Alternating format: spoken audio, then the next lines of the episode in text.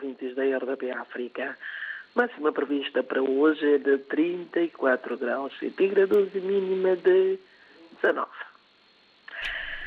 Em termos de assuntos que marcam a atualidade, o chefe de Estado guineense, Umaru Sissoko Embalo, confere posse esta manhã ao novo secretário de Estado da Administração do Território e do Poder Local. Fernando Mendes, até a data da sua nomeação, sexta-feira passada em Conselho de Ministros, ele desempenhava as funções do presidente da Câmara Municipal de Bissau. Hoje passa a ocupar a pasta da administração do território. O governo da Guiné-Bissau e o Banco Mundial assinam esta manhã um acordo de financiamento dos projetos denominado Reforço no Setor Público na Guiné-Bissau e o investimento de resiliência nas áreas costeiras da África Ocidental.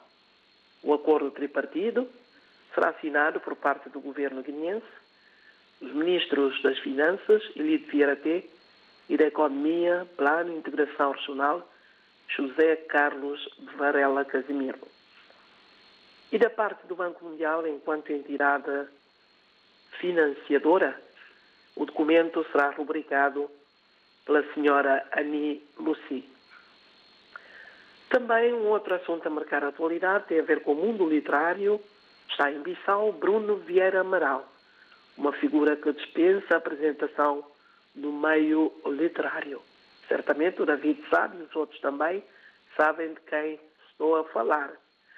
Nos dias 8 e 9 de fevereiro, no Camões, Centro de Língua Portuguesa, Bruno Vieira Amaral dinamizará duas sessões, ao longo das quais abordará questões como os propósitos da literatura, a função do escritor, a originalidade na literatura, o uso das variedades da língua portuguesa no processo de criação literária, entre outras, surjam num diálogo literário que se pretende criar com todos os participantes.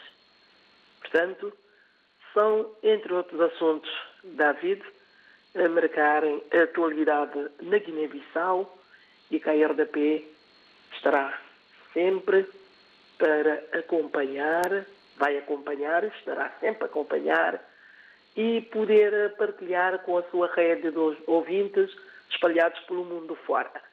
Certamente haverá mais assuntos ao longo da semana, como eu tinha dito, a RDP está sempre na linha da frente, vamos acompanhar e vamos partilhar com os nossos ouvintes.